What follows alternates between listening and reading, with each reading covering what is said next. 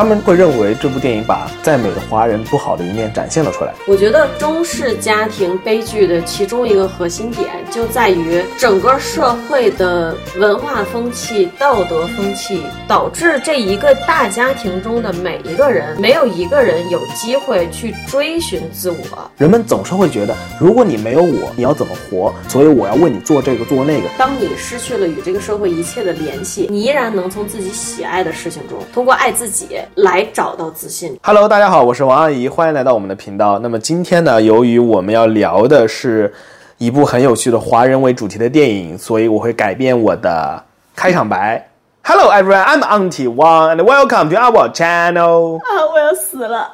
亲爱的听众朋友们，大家好，我是李叔叔，欢迎来到我们的夫妻档杂谈节目。嗯，那么我们今天要聊的呢是是最近上映的，其实它在美国应该是去年年底就上了，只不过日本上的很晚。这部电影，呃，中译名叫《瞬息全宇宙》，台译名叫妈的什么东西来着？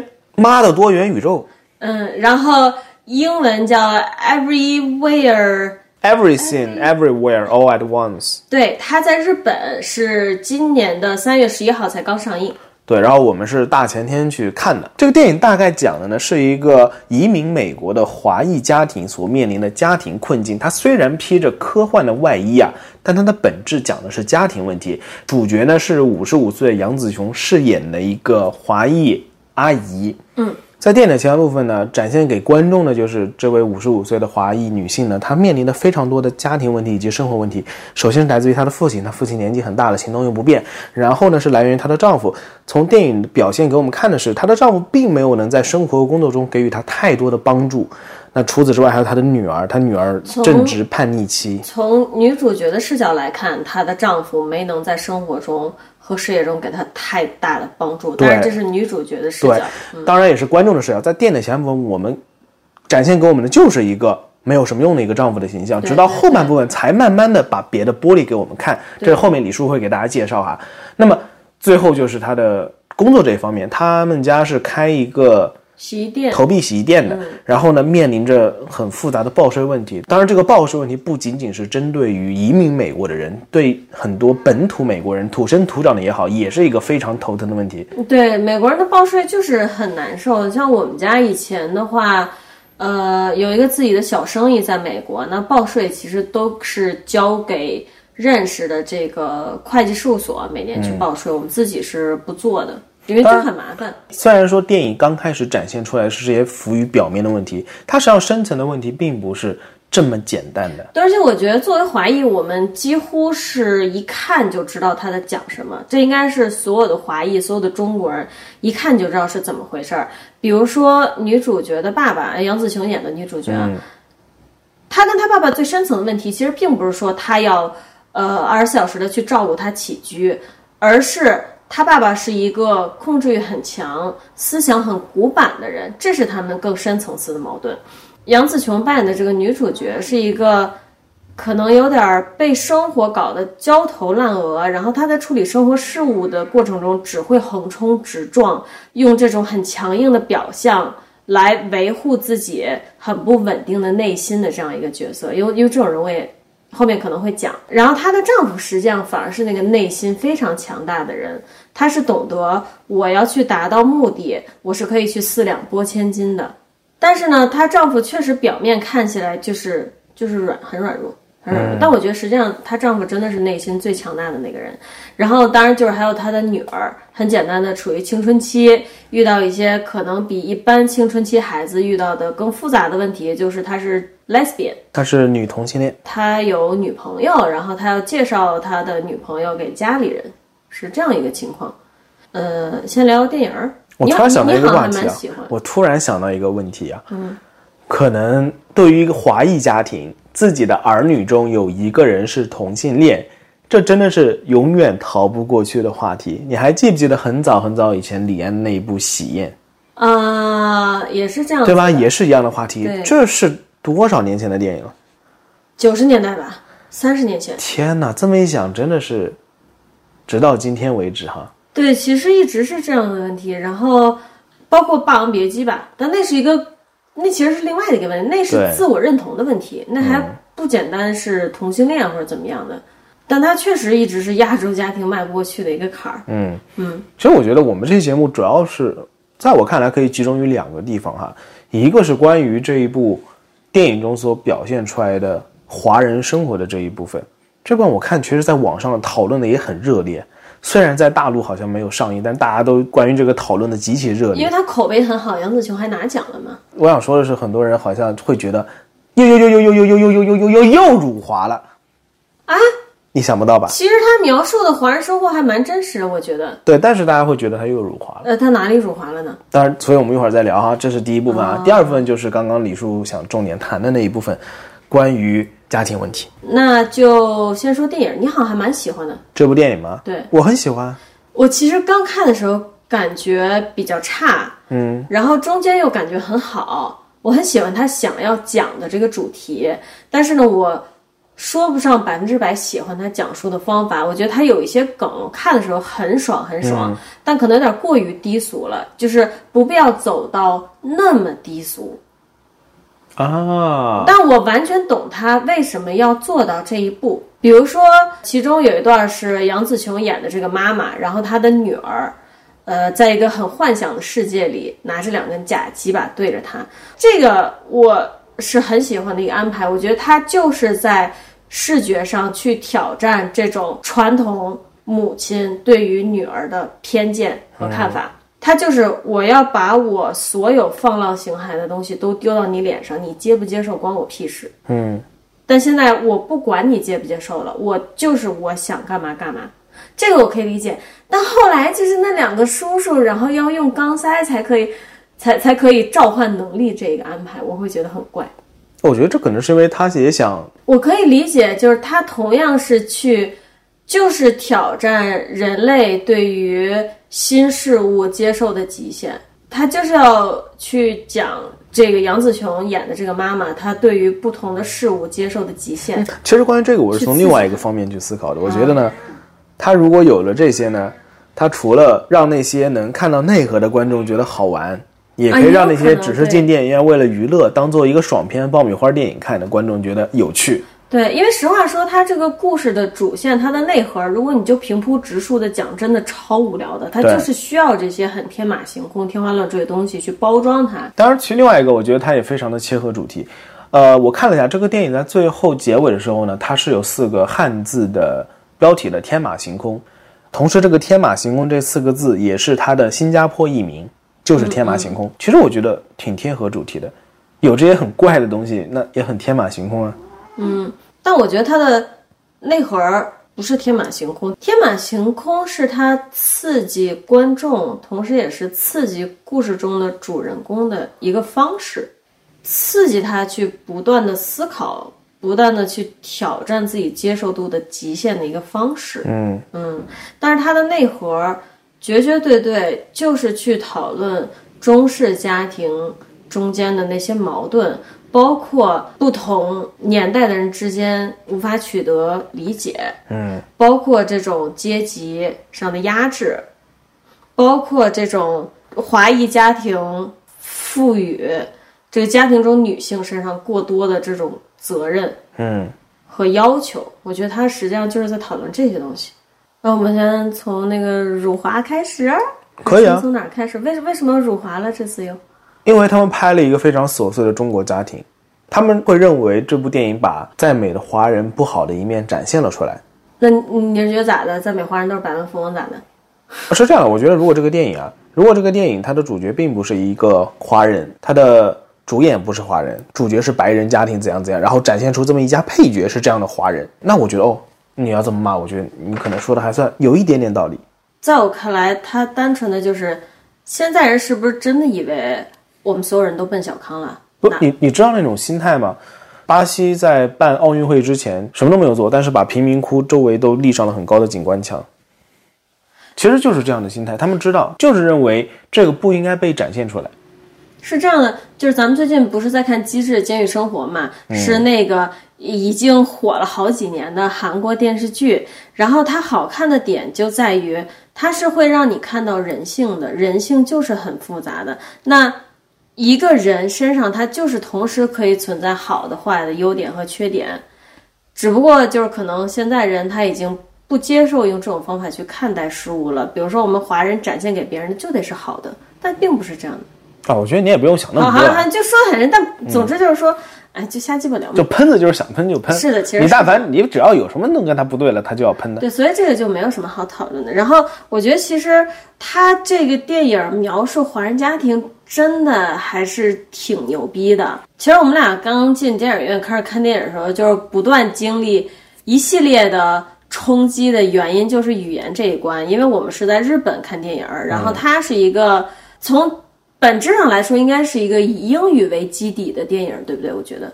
它制作团队也都是讲英语的人，对，对吧？但他硬生生拍成了一部外语片，对美国人来说，硬生生的拍成了一部外语片。然后他是这样的，我们刚开场的时候呢，是听到杨紫琼扮演的这个妻子和她丈夫两个人呢，是用带着口音的普通话，夹杂着英文交流，然后呢，他们两个的英文其实也是带着口音的。女儿出现了以后呢，他们基本上是在用英语交流。嗯，女主人公的爸爸出现以后，粤语进场了。对，然后我当时就一个崩溃，因为我听不懂粤语，然后他电影院只有日语字幕，我整个人一个大震撼。但正因为他有这个带口音的普通话、粤语、英语糅合在一起，才是一个很形象的华人家庭。首先我觉得这是一种文化自信，这是一部主要针对北美市场的电影，它全程英文，其实不是特别多，百分之五十占不到吧？其他更多的都是、呃、怎么说呢？带着口音的普通话对和粤语。对，你可以看到，她是一个，呃，杨紫琼演的这个妈妈应该是属于二代移民了。对，她的爸爸是这个家庭的一代移民，可能是从粤语区过来的。然后她的女儿现在已经完全本土化了，她是听不懂粤语的。首先，这样一种语言困境就让我觉得非常的真实，这是很多在美国生活的华人所面临的问题。跟自己的同辈、跟自己的丈夫、跟自己的妻子讲话是普通话夹杂着各种英文，嗯，对。然后呢，跟自己的长辈会说家乡话，那在电影里就是粤语了。对然后跟自己的孩子，你又得讲英文，所以其实这么一说，中间这一代人还是挺牛逼的。对，夹在中间啊，真的很困难的。嗯这一代人我从他描述华人文化还有美国文化这两点上，我没有觉得他有做的特别差的，有一点啊，嗯，但整体来说都做的我觉得很还原，包括他描述的这个税务局的。呃，这个工作人员是一个美国人扮演的，也很到位啊，就是那种他人也不是坏人，但他就会把你搞得焦头烂额。我跟你讲我的感受啊，首先我觉得这个电影没有落入过往很多这种夹带着华人元素电影的俗套，它告别了城隍庙，这是什么意思呢？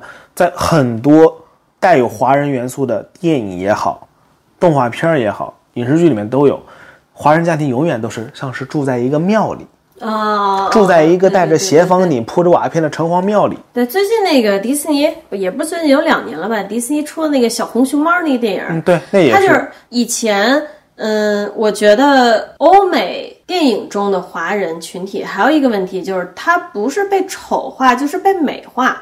嗯，你看那个之前小红熊猫，迪士尼那个小红熊猫那个电影，它虽然是讲的是华人家庭，然后好像也讲了母女矛盾哦，那也是讲母女矛盾的。对，但是呢，它会赋予这个家庭神奇的变成熊猫的力量，就等于其实是在美化它。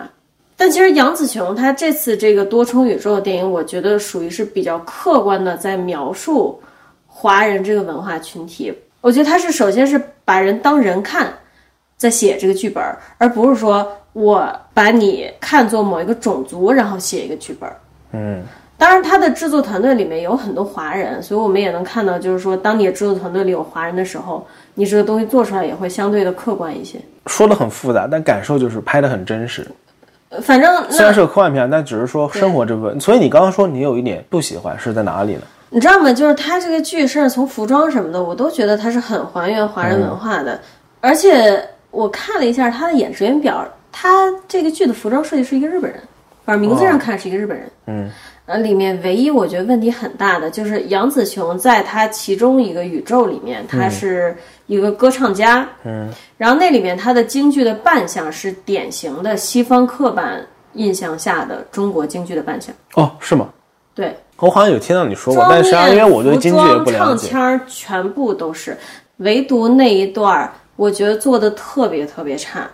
首先呢，我不能断言说他是一个不了解亚洲文化的人做的，但我可以告诉你，他绝对是对京剧毫无研究的人做的，也不能说毫无研究，就是说，我我我不知道应该怎么说，我感觉就是无论怎么看，都是一个带着对中国京剧文化的刻板印象做出来的东西。但是这个刻板印象，哦我并不是说它是一个坏的刻板印象，这个刻板印象它可能单纯来自于不了解，也没研究，而不是说我，其实挺有趣的，而不是说我对他有偏见，因为我们刚刚录的时候因为我们刚刚录的时候啊，李叔说到这个，我第一时间是啊，所以是什么？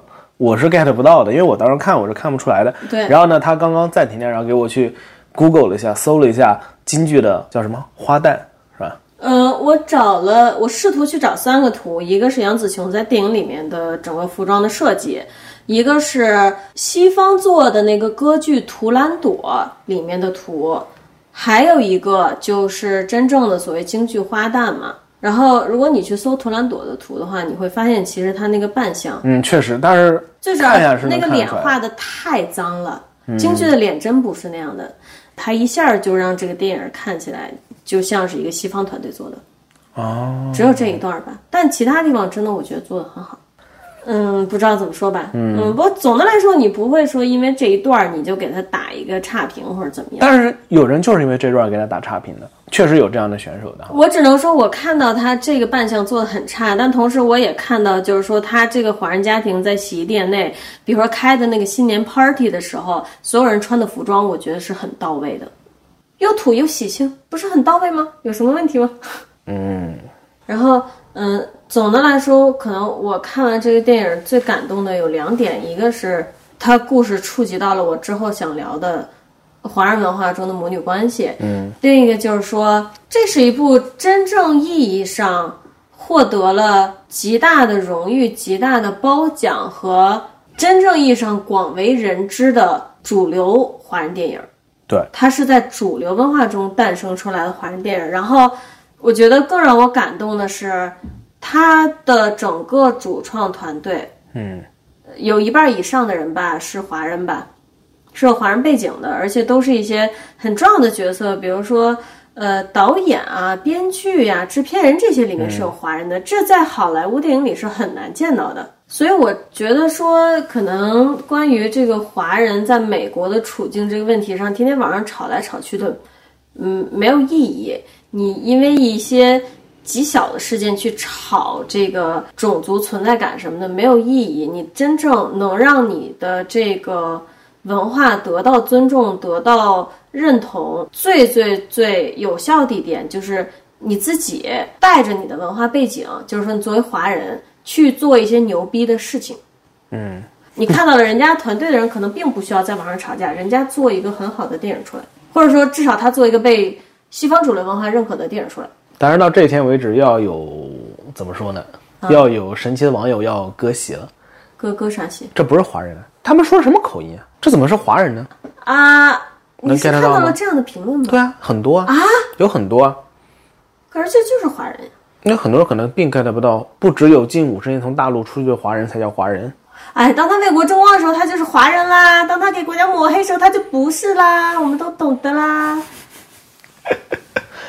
哎呀，我看了我真的是心累。啊，这个问题 pass 了，这个问题就没有什么好聊的，就是想喷的人总会喷的。我们简单说一下，这电影里的口音实际上呢，并不是呃大陆口音，呃，它更多的像是新加坡或者东南亚你本身说大一些陆口音，原始粤语地区的华人的口音。你本身说大陆的口音就很奇怪，因为大陆本土那么大的面积，他自己的口音就是很杂的。然后你比如说一个四川人讲英语的感觉和一个东北人讲英语的感觉，它一定是不一样的。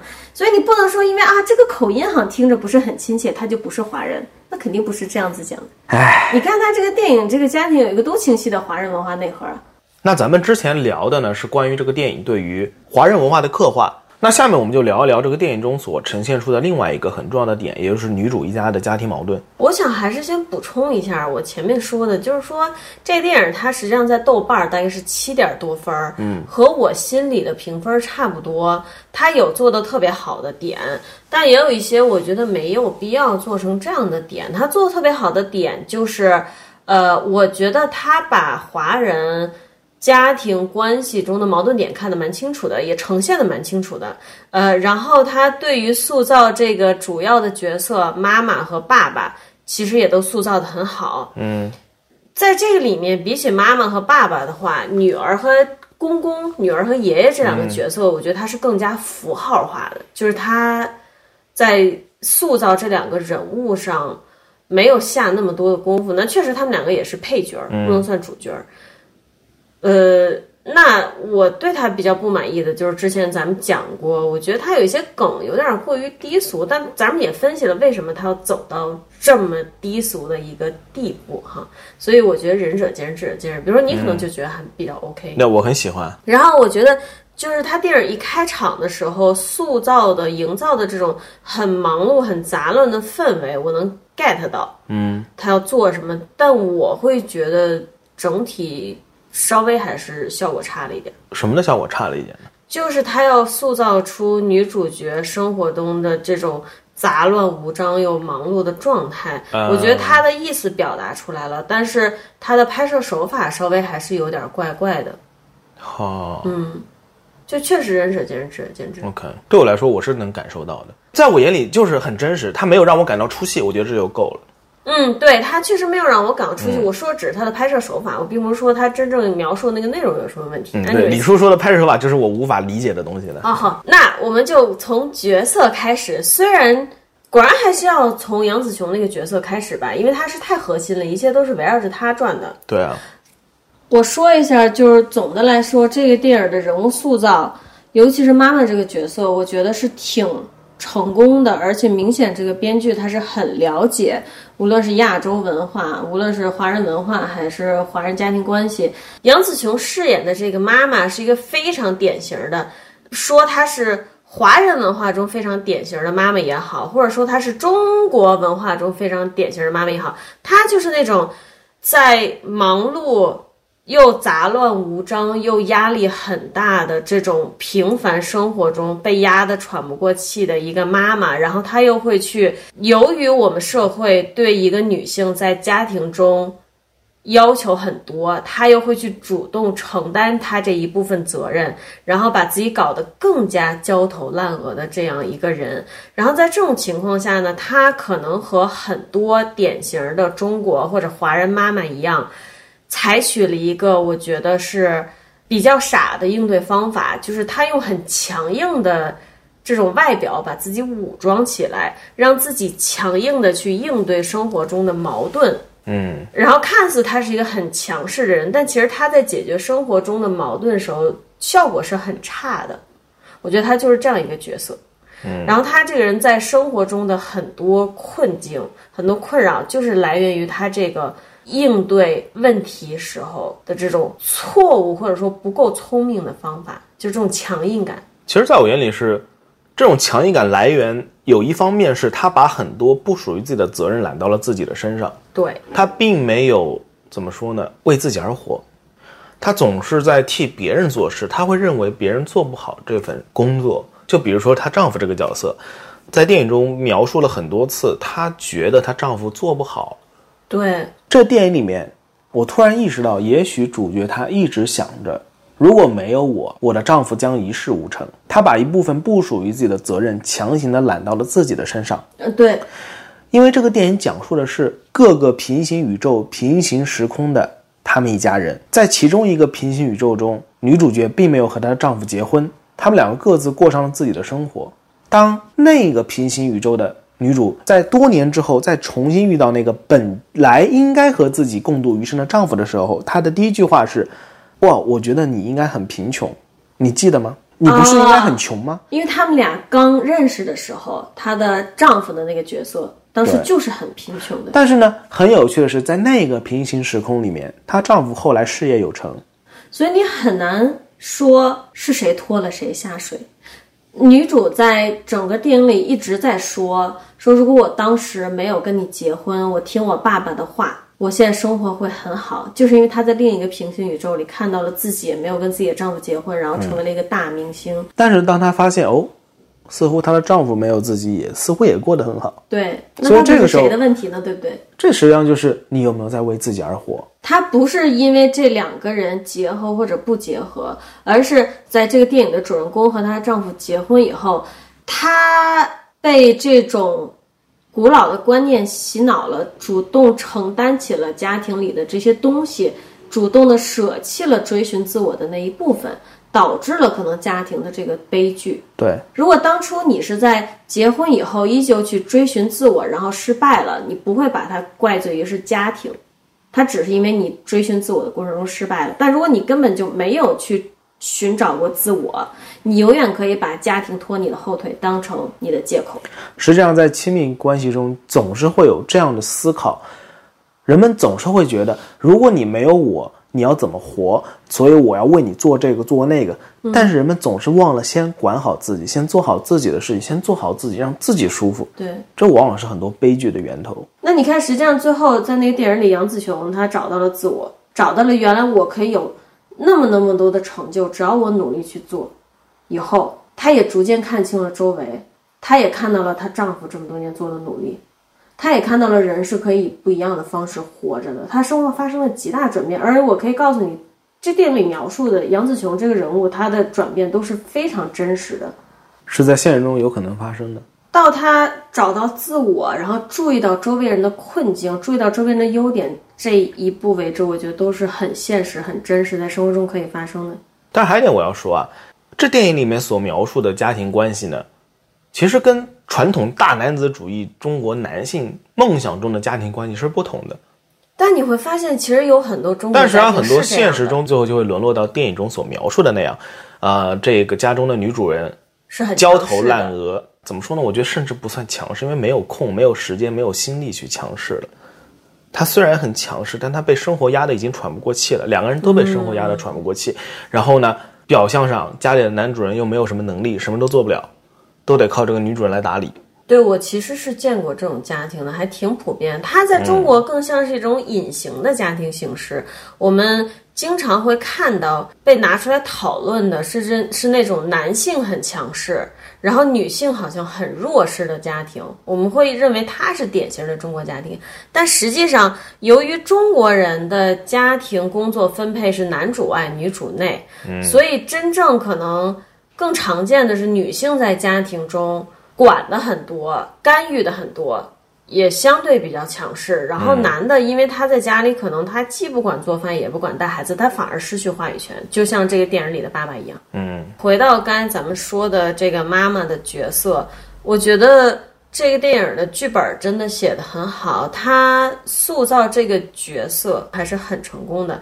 你可以看到他在接触到多元宇宙这个概念以后。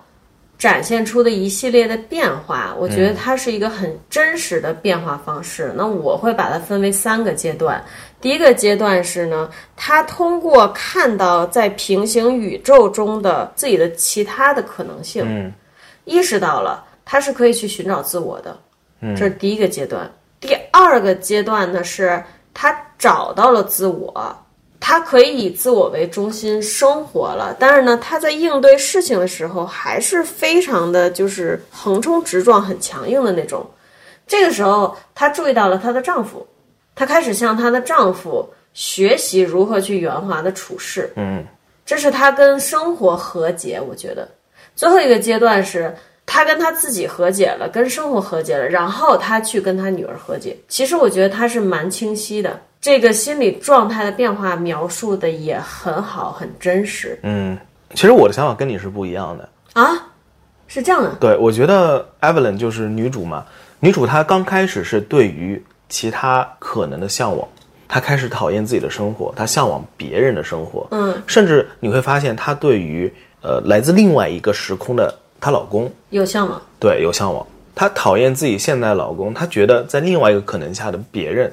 对另外一个可能性充满了向往，这跟我们日自己在日常生活中总是做白日梦。如果我当初没有这么这么做，会不会我现在这样这样这样？是很像的。这是她的第一步，描述的非常的明确。啊，所以其实她应该是分为四个阶段，至少是，而不是简单的三个阶段。其实我觉得后面阶段我的想法跟你也是不一样的。我觉得每个人看电影都会有自己的想法，所以我现在就给你比比我的想法啊。我觉得他一开始产生了向往，到后来他意识到了这是别的可能性。那么现在的我自己也能够通过自己的选择产生别的可能性。嗯，他在开始对自己的改变，他开始说出自己的内心的真实想法。他在别的时空也看到了自己可能是个同性恋这样的一码一码事。对，他在某一个时空中，他确实是同性恋。对，她也在别的时空中体验过，在年轻时候没有和她老公在一起，而是两个人分开，到日后又相见，再重新和解。她看了这么多的可能性，她可能也意识到，那么我现在也可以改变我的生活，我不需要去向往别人的生活，我不需要向往其他时空的自己。于是她在当下的时空也去做了更多的尝试和改变，她也试着去重新审视自己周围的人，当然最开始就是她老公，重新审视了在他身边的这个男人。开始去 appreciate 他现在有的东西，对，啊，珍惜他现有的东西、嗯，其实这是我眼中我看到女主的转变过程，啊。而且我觉得这也涉及到这个电影的，在我眼里它另外一个内核啊，嗯，因为你会发现，他的女儿 Joy 是因为看过了无数多重宇宙中的悲剧，他觉得自己的每在每一个宇宙中，他最后都会被自己的母亲逼到这一步，嗯，因此他选择了放弃。那么女主同样也是看过了无数个多重宇宙，你会发现在电影的最后，不是她的女儿带着她来到了那个 Bagel 那个黑洞面前，邀请她一起去看无数个宇宙中的悲剧。嗯，对，他觉得他他的母亲会跟自己做出一样的选择。这个电影中有一个很重要的意象，就是一个 bagel，呃，中文叫啥？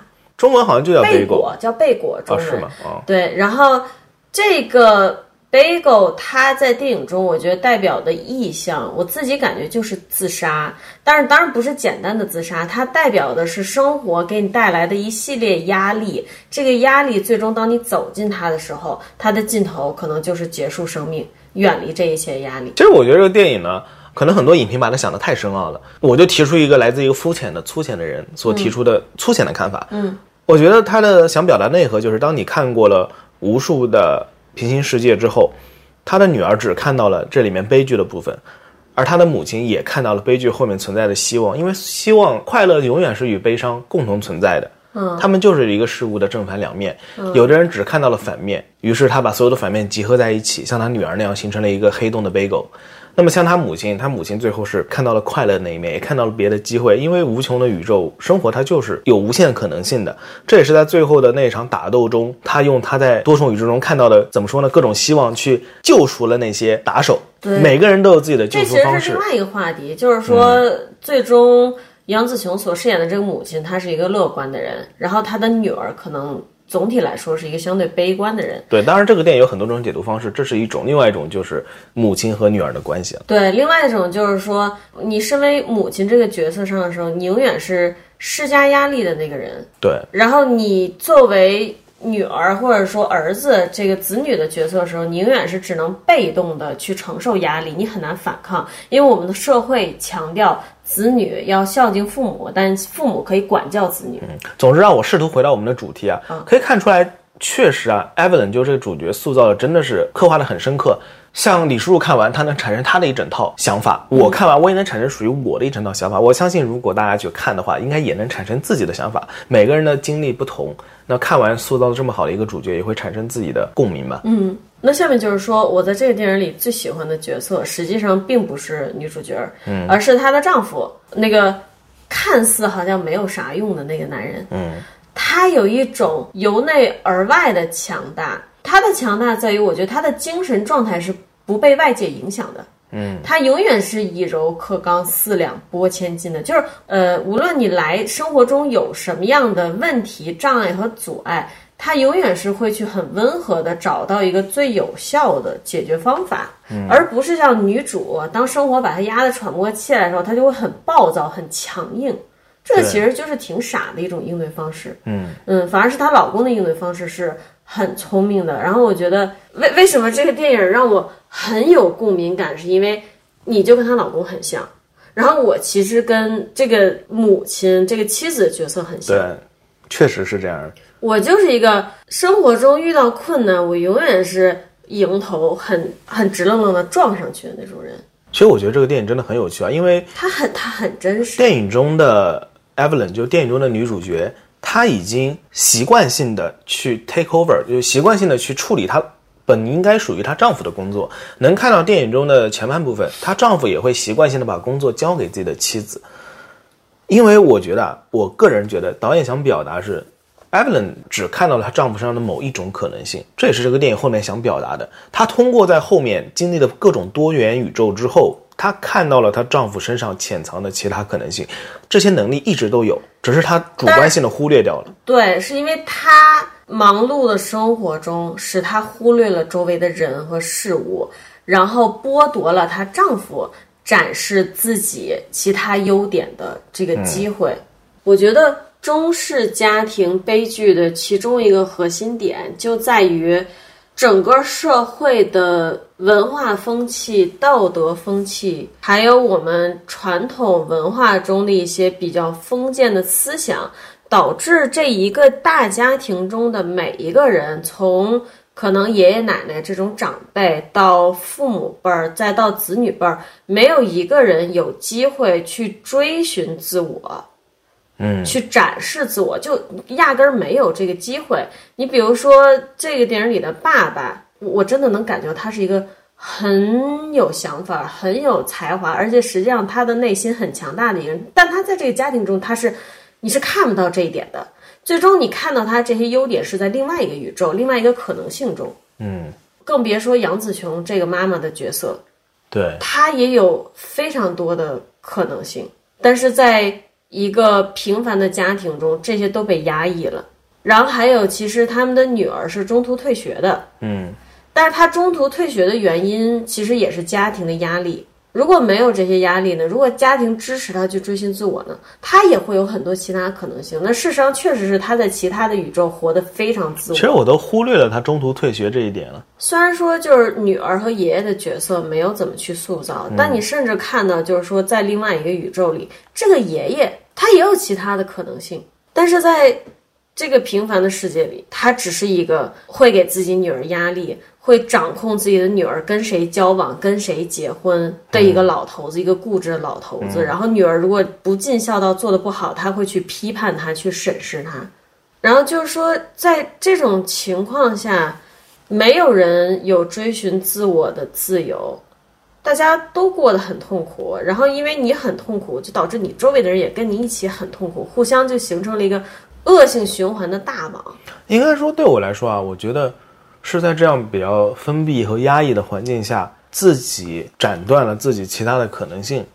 他最主要一点就是，咱们还是拿女主角来说，她作为女儿，很多人我们就会想，如果我不对我的父母尽孝道，会怎么样？会有很多不好的后果，我跟父母的关系会变差，周围的人会对我指指点点，不啦不啦不啦，对不对？然后他就跳不出这个舆论的框架，他只能最终就是。被舆论绑架，然后自我绑架，做这个并不快乐，但是能尽到她孝道、符合社会标准的这样一个好女儿。但实际上，在另外一种可能性中，如果她就是头铁了，就是跳出去了，我现在不尽这个孝道，我不管你说什么，我按我自己想的做。但有一天她成功了，我们看，我们可以看到，对吧？她在另外一个宇宙中，她成功了，成为一个很优秀的歌手。到时候，如果他再回来去对他父母尽孝道，是一样的，他能给到他父母的东西更多，他自己也是快乐的。就是说，你自己在当下要做一个选择。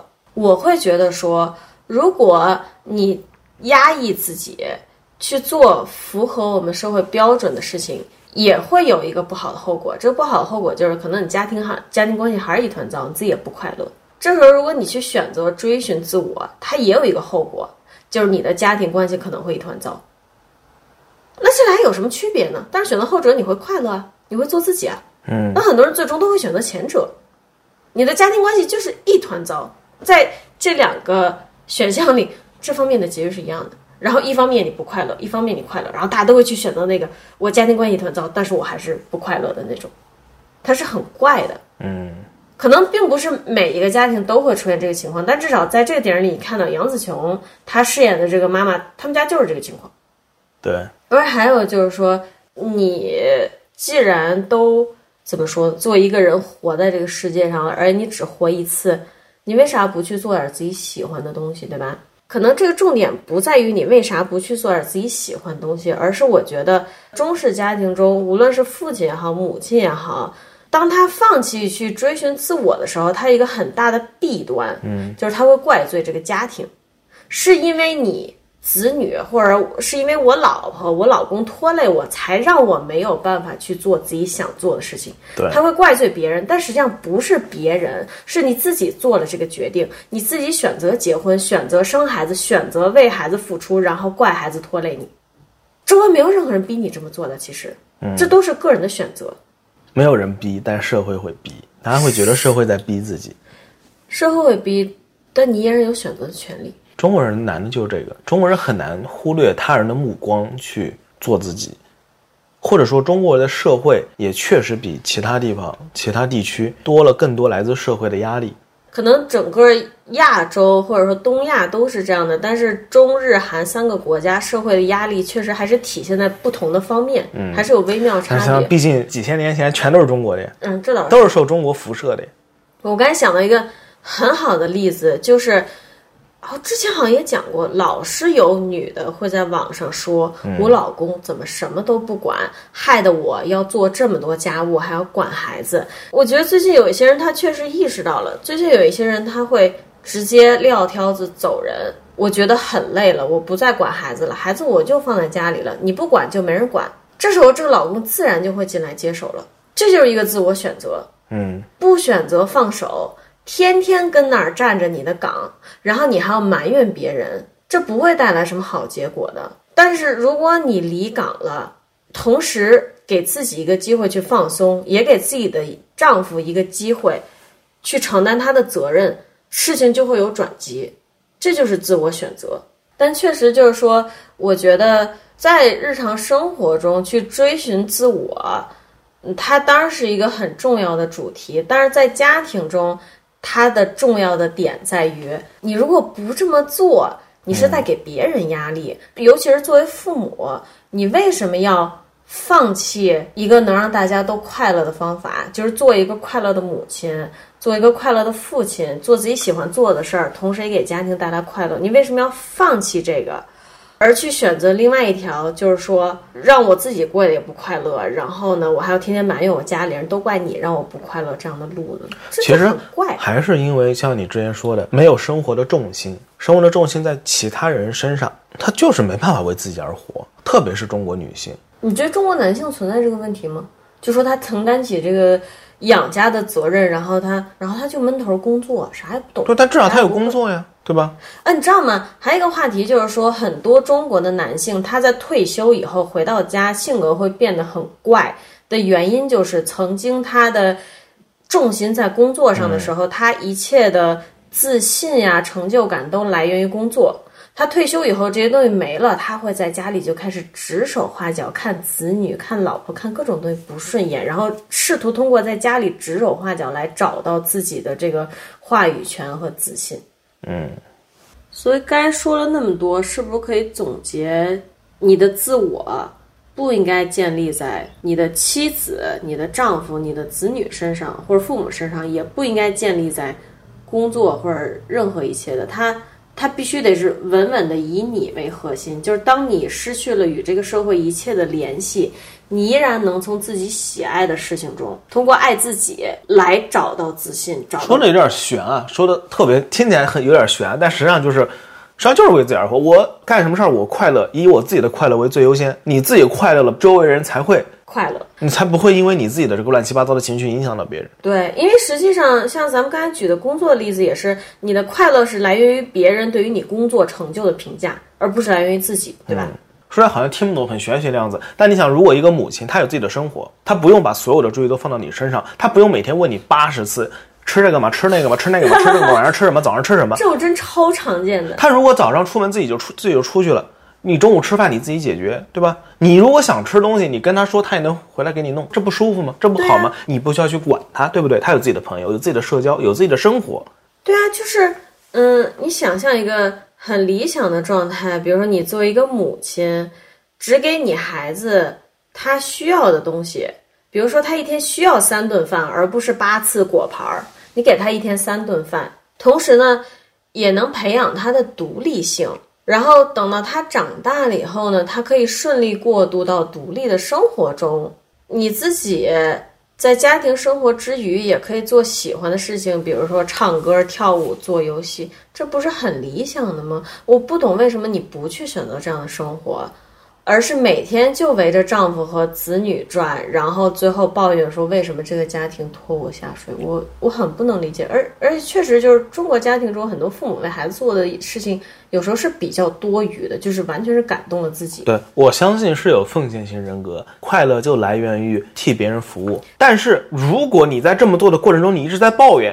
你绝对不是那样的人啊，那你肯定不是一个奉献型人格的人，你就是干的不爽，你干的不爽，那就请去做让你爽的事儿。而如果你是奉献型人格，哎，不要在你的家庭中奉献。我们社会上有很多人需要你去奉献，有很多孩子他可能真正意义上的吃不饱饭，有很多老人他可能需要人照顾，有很多动物可能需要人照顾，这些都可以用到你的奉献。而刚好还引出另外一点，就是父母对子女这种自我感动式的。爱情，其实这种也是属于就是站在自己的立场上去揣测另外一个与自己年龄相差这么多的碳基生物。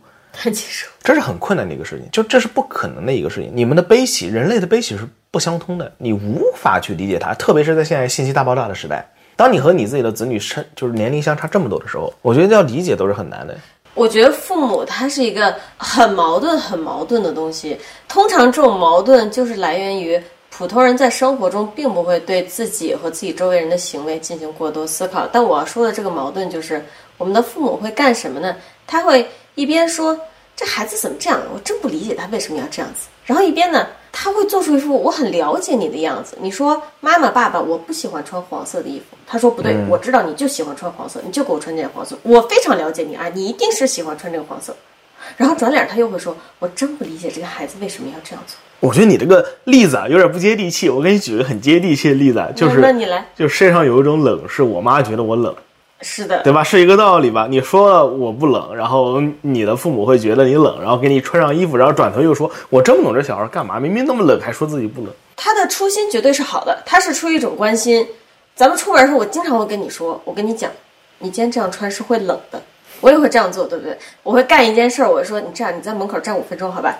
然后你自己回来决定你要不要加衣服，啊，你有什么不满？没，我只是看着你笑而已，我只是看着你笑。在审视我自己是不是？就是说，当你以为你长大了以后，你妈不会觉得你冷，然后你老婆会觉得你冷。就当我也在思考这件事儿，我一开始是会这样做的，我现在感觉以后我都不会再跟你说了，冷不冷是你。那你冷不让我冻着不就完了？对啊，就让你冻着好了，以后你都不用在门口站五分钟。你就这么想啊？首先，这个冷也是我冷，对吧？是的。然后，如果我真的冷了，开始向你抱怨了，你还可以嘲笑我，你多快乐！对啊，我觉得你说的很对啊，以后就这样做，你懂吗？就是说啊，然后回到刚才的话题，这个事情我最在意的点是在于，我认为父母这种自我感动式爱，他是很自私的。我们可以回到那个电影里，这个电影里的女儿 Joy，她对她父母最大的需求是正视她是同性恋这件事儿。嗯。不要去回避，去而是去接纳他。所以他对他妈妈提出的这个要求，就是说我今天要把我的女朋友带过来，介绍给家里人了。他的妈妈这个时候就是可能自我感动式的爱就来了。他觉得把自己女儿的女朋友介绍给爷爷是不好的，所以他自作主张的拦下了女儿的话，而是代替他说这是我女儿的朋友。嗯。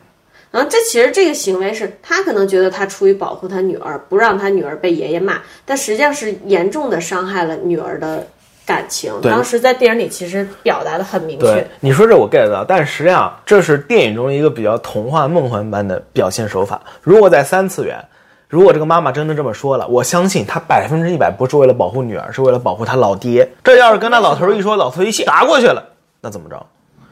你想想，如果上辈人年纪这么大的，你跟他说什么？你孙女是同性恋，你你孙子是同性恋，这不得直接人嘎的抽过去？所以说，如果他发生在现实生活中，我百分百相信他肯定是为了保护自己老老爹，怕老头子一下子抽过去了。嗯，也是呢，也是。但是他对自己女儿造成的伤害是真实存在的。那个电影真的表现的好明显，就朱伟当时直接就是。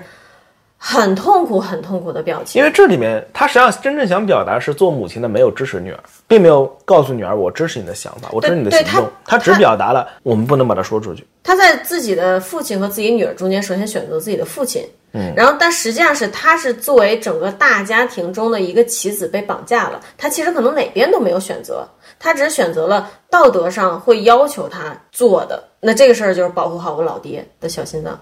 这一点人可能对女儿这个角色刻画的不是很多啊，比起主角的妈妈，但其实我觉得他把这个人物的心理交代的很清楚。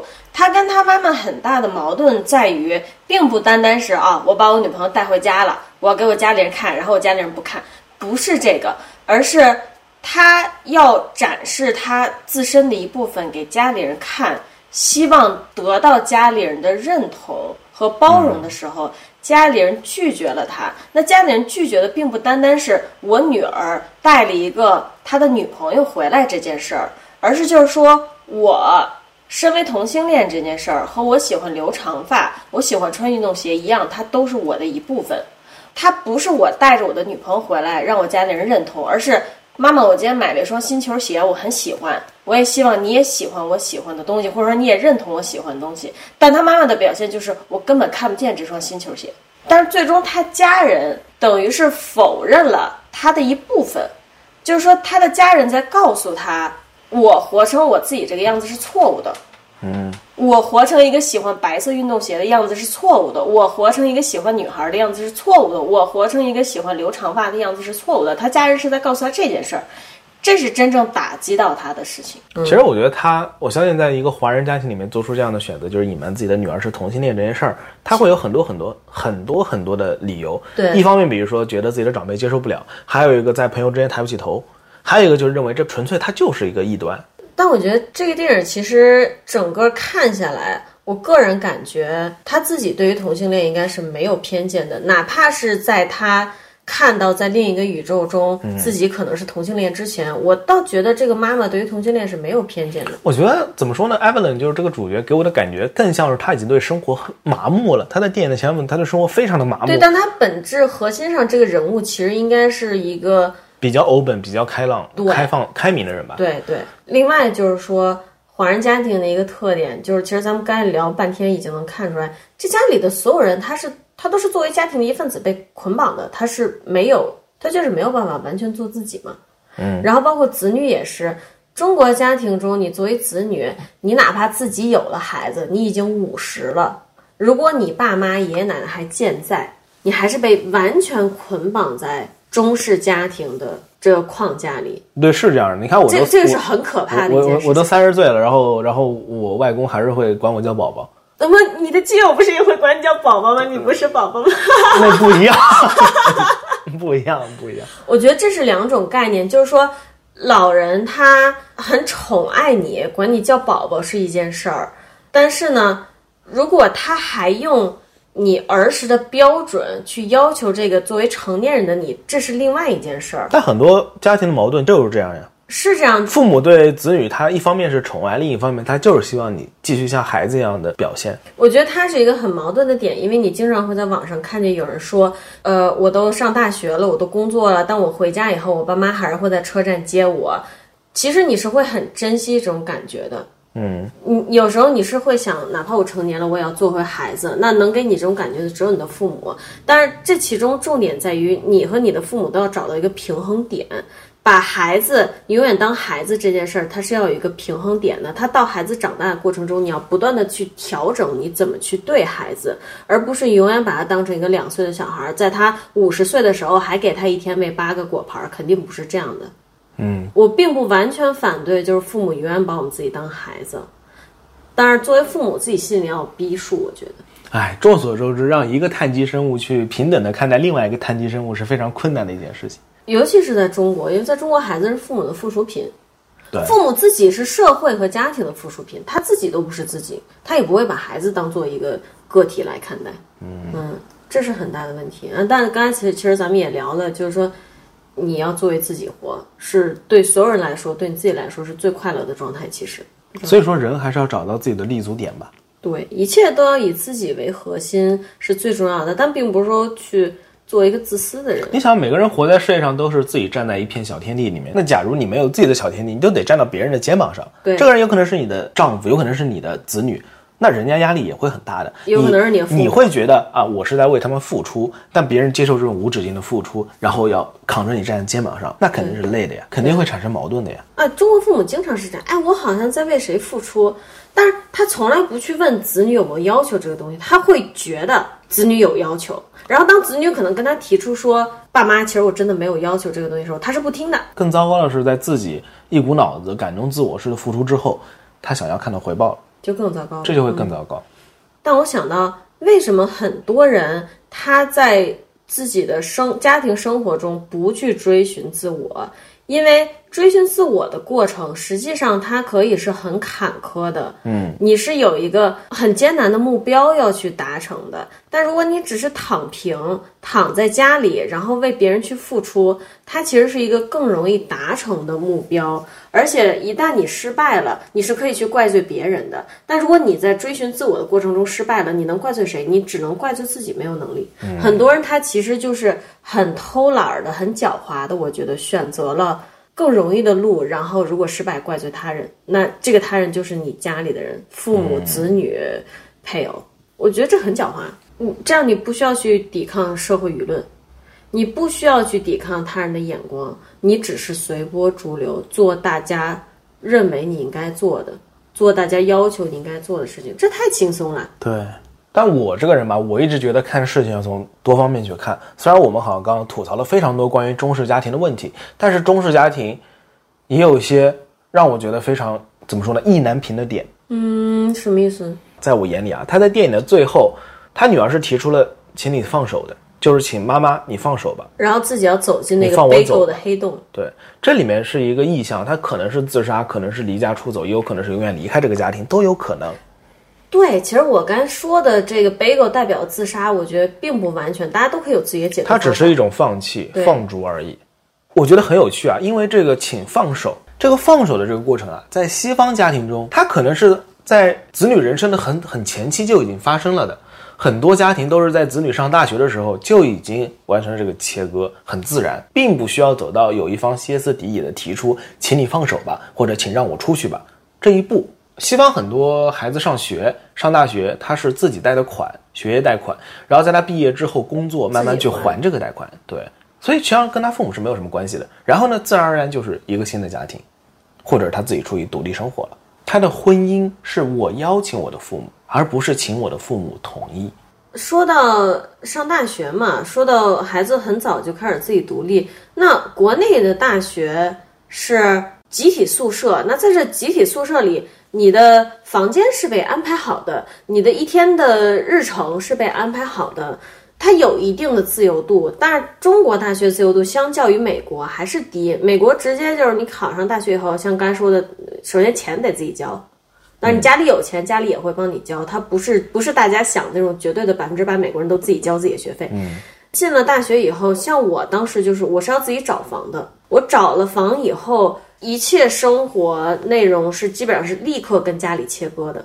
但是我生活中就是中国家庭的这一块儿就来了，我妈妈就是一个一切以孩子为中心的妈妈。对我印象非常深。当时我们上大学的时候，我是负责我是管饭的嘛。但是，李叔的妈妈呢，会每个礼拜会给我们送一大纸箱子，各种菜，就是冻在里面的。他每个礼拜周末都会做够两个人吃一个礼拜的饭，对，然后放在一个大纸箱子里给我带到学校，因为我当时每个周末还会回家。但是实际上，你真的说他不给我带这一个礼拜饭，我会饿死吗？其实我不会饿死呀，我们学校也有食堂的，周围都是餐厅，对不对？其实这是我刚刚想说的中国家庭的两面性。它一方面确实，确实他给子女提供了他能做到的各种，对不对？同时也给你带来了不少的压力。嗯，这也是这个电影的最后，他想表达的是，在华人家庭，往往提出子女跟父母我们要分开了，都是在穷途末路的时候。对中国家庭一般是一辈子不会分开的。你就算自己工作了，你的大学学费是父母交的，你房贷、你的头期款可能是父母给你交的，你生了孩子要父母给你带。中国家庭是分割不开的。然后接下来就是我可能是我最喜欢这个电影的一个部分，当然只代表我个人意见，因为每个人一百个人心中有一百个哈姆雷特，他是叫哈姆雷特吧？那他能叫什么呢？太好了，终于不文盲了。我觉得导演想表达的就是这一点，在最后电影的最后，孩子提出了“请你放手吧”，母亲也确实放手了，但最后他又拉住了他。在我眼里，这结局是分两步走的。先讲他的结局发生了什么，他和他的女儿各种缠斗吧，到最后呢，他女儿央求他：“你放我走吧。”这里可以有很多种解释啊。但实际上，在电影想表达的更多的就是这女儿，我不想活了，我不想和你一起生活了，我想离开你的生活。其实他的黑洞就是生活中一切的问题造成的他的绝望感，然后导致他想去自杀。那个那个里面那个 bagel 就是自杀，其实。但是呢，最后可以看到杨子荣他放手了，他真的是让他女儿走了。嗯。但最后又抓住了他。其实我觉得这里可以看成两步走啊。嗯。如果他的放手发生的人早一点，他女儿就不是投入黑洞了。而是像怎么说呢？正常家庭一样，他过自己的生活，我们还是母女，我们还能在节假日见面，我们还是关系很好，就正常的西方两代人的生活，对不对？但是当这个放手发生晚了之后呢，可能就真的就是放手了。嗯，这是我的理解啊。所以实际上，我觉得最后再抓住他，让我觉得很有趣，似乎是导演和编剧在用华人的方式去回答一个传统的问题。对。我可以放手，但最后我还是会抓住，这是我的理解，只是我的理解。嗯，其实我觉得，像我之前把这个 bagel 把这个黑洞解读为自杀的时候，父母最后把孩子拉回来这个行为还相对好理解，因为保住生命是最后的底线嘛。嗯，但是呢，当你不把它解读为自杀。把它解读为一切和家庭分割的方式的时候，那父母把你拉回来这个动作其实是很让人窒息的。我看到它的结尾，就是妈妈去抓住女儿的时候，我感觉还 OK。但是当这个爸爸和公公都来，好像作为一家人一样支持着妈妈把女儿抓回来的时候，我当时实际上感觉是很压抑、很绝望的。就是我已经被这个家庭压得喘不过气了，我现在想要以某一种形式脱离他的时候，你还要把我拉回来，这个真的让人太绝望了。我觉得它其中有两点，一点是。我们通过这个电影可以看到，可能这个家庭中的爷爷、爸爸和妈妈的家庭观念都多少有改变。但你可以相信，就是人到中年，这种改变它是很微小的，对，它不会改变太多的。你被拉回来以后，你被从黑洞中救出来以后，你在这个家庭中的困境是不会消失的，它还是在那儿的，它可能会有一点点变化，因为你的妈妈稍微意识到了自己的问题。而事实上，也确实是电影的结尾，妈妈自己对于。女儿的看法，他说的是很模棱两可的。他并不是说像今天咱们坐在这儿一样，以母亲和女儿的身份去把这些东西捋清楚。我告诉你，我真正意识到了你的痛苦之处，然后我们也达到一个和解。其实没有达到和解，这就是为什么他电影结局让我觉得很压抑、很痛苦。那在这样的情况，你被这样的家庭拉回来。你的状态不会有太多改变的，你的压力可能只会少百分之十。对，嗯，但是无论发生什么，他还是把你拉回来了，他还是会把你拉回来。我觉得这很有趣啊，并且导演和编剧也没有给我们一个明确的答案，因为给不了这个答案。而即便如此，它也是一个比较美好的结局了。不是，我并不这么觉得啊。嗯，电影的最后，他杨子荣，你能看到他是发生了改变的。他在别的平行时空中，他经历了很多，比如说，他终于说出他内心最想说那句话：“我讨厌这个洗衣房，打碎了玻璃，放弃这一切。”第一次把这些事情交给他从来都瞧不起的老公来处理，她发惊讶的发现，她老公原来可以处理好这些，也包括她在另外一个平行世界，她发现她自己也有可能成为一个同性恋。对，她也从最开始的抵触到接纳了这份感情。但我始终认为他没有完全认清楚他女儿的困境，所以可能认清楚，你知道吗？所以我觉得这是导演处理的比较有趣的地方。我蛮喜欢他让主角经历了这样一种天马行空，在现实生活中完全不可能发生的经历，才最终达到了和解。他拍的越天马行空，你越能理解为什么他在一个传统华人家庭是这么困难的事情。你发现了吗？你需要这么强的外力，才能让他认识到这个问题一半的东西。嗯，就是这么难的一件事，是这样的。那我刚才想说另外一个点，就是说，哪怕这个黑洞代表的是自杀，如果你的孩子已经被生活压到要选择自杀了，实际上我个人觉得放手也不无不可。我自己是那种，如果我对周围的人观察，我认为确实他对于生存没有什么需求了。这不一定是来源于生活的压力，有可能有人他对生存他就是没有需求，就是有这种人，你要相信。那你也没有必要非要拦着他，他要走就让他走。这是很难说的，我我甚这就是这样的这就触及到华人的另外一个底层价值观了，好死不如赖活着。对，自古以来有多少文学作品，多少电影，贫嘴张大民也好，然后早期的《活着》这种电影也好，都在表达这么一个最底层的生存逻辑。对，但是在我的观念里，我可能已经有点儿不接地气了。我我不知道这应该叫不接地气还是什么，就其实简单说就是西化了。反正在我的概念里，它甚至比西化还西化，因为西方人也会握住这个生命的底线。嗯，但是我甚至就是觉得，人来到这个世界上，他就像我去逛了一个商场，看了一场电影儿。如果这个世界对我来说是一场电影儿，我不喜欢它，我就可以走。我觉得他应该是这样的。嗯，好了，跑题了。嗯，跑题了。就这个话题，我们可以再聊，再聊，再聊个整整四十分钟吧。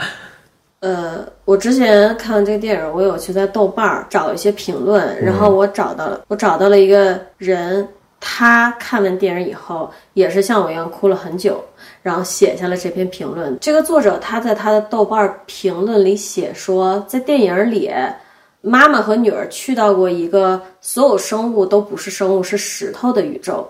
他们两个也是两块石头，在一个悬崖上聊天儿。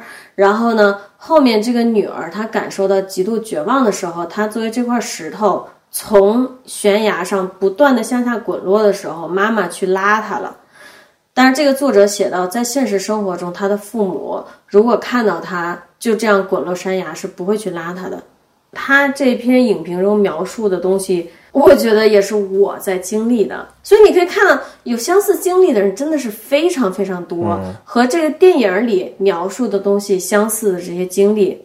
然后他写了一段儿，他说电影的结尾好像杨紫琼这个母亲对自己女儿说：“我原谅你了。”然后其实那个评论的作者他是很不接受这种原谅的，我也不接受。因为他经历过很多次父母把自己逼到歇斯底里以后，然后跟自己说：“我原谅你了。”这种原谅有什么意义呢？为什么你要把人逼到歇斯底里以后，好像一定要把孩子逼到让他去犯错，让他去采取极端行为，然后你又来告诉他你原谅他了？在他犯错，在他采取极端行为之前，他不断的去寻求你的帮助，寻求你的理解的时候，你在哪儿呢？最后展现一下你作为父母的大度，这也是一个华人家庭中很大的 PUA 现场。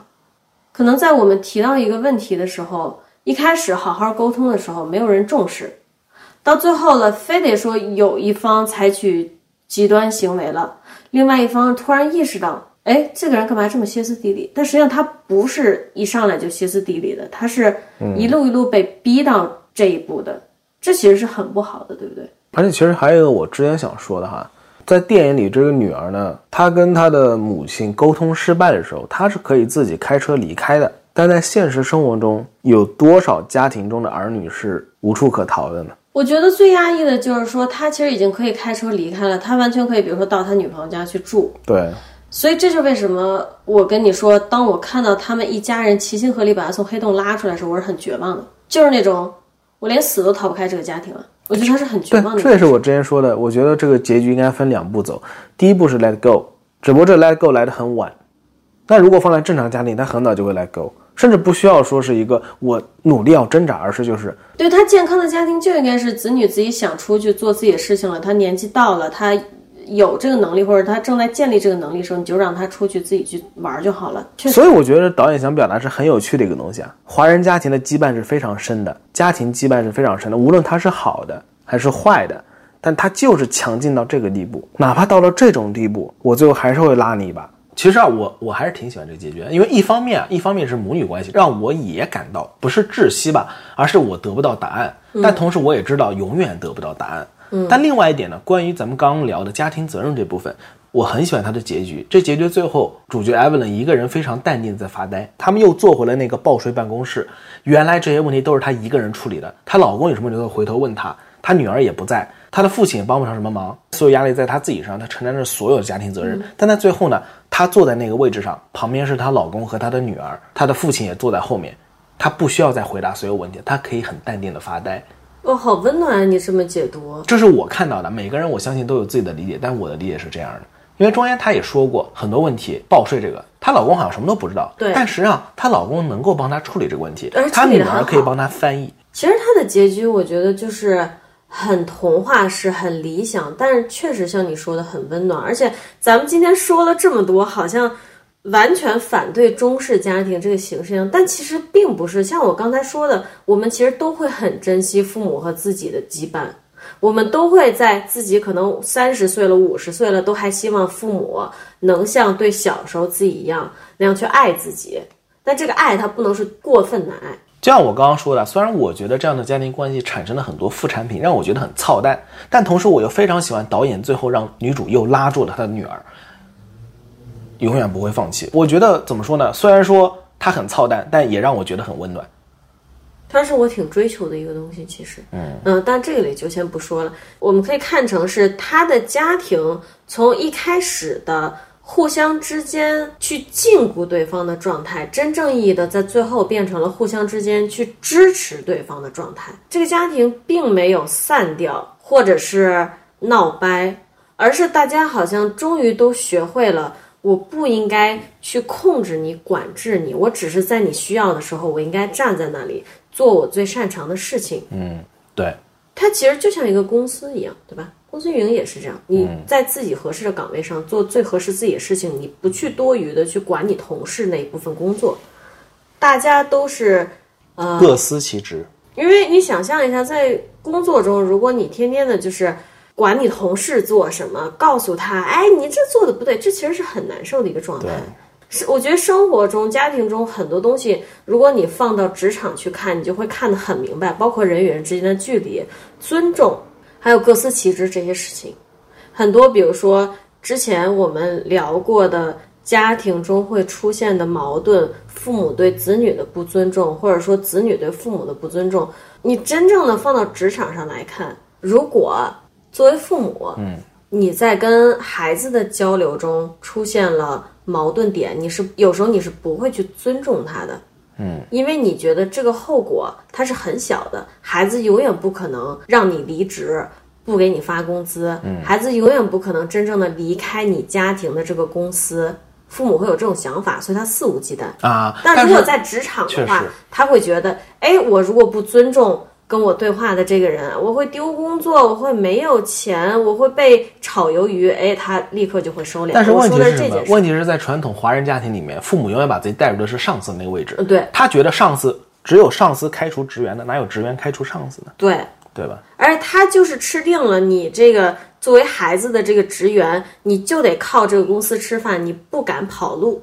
哦，虽然说今天是聊电影的，但好像真的时常都留给了家庭问题。总之，我觉得这个电影真的看的人非常非常有有感触吧，非常推荐大家去看原片。嗯。嗨呀，Don't be sad until one one make you egg fried rice. And don't forget to hit like, follow, and repo our channel. 会还是你会啊？感谢大家的收听，我们下期再见。拜拜呀。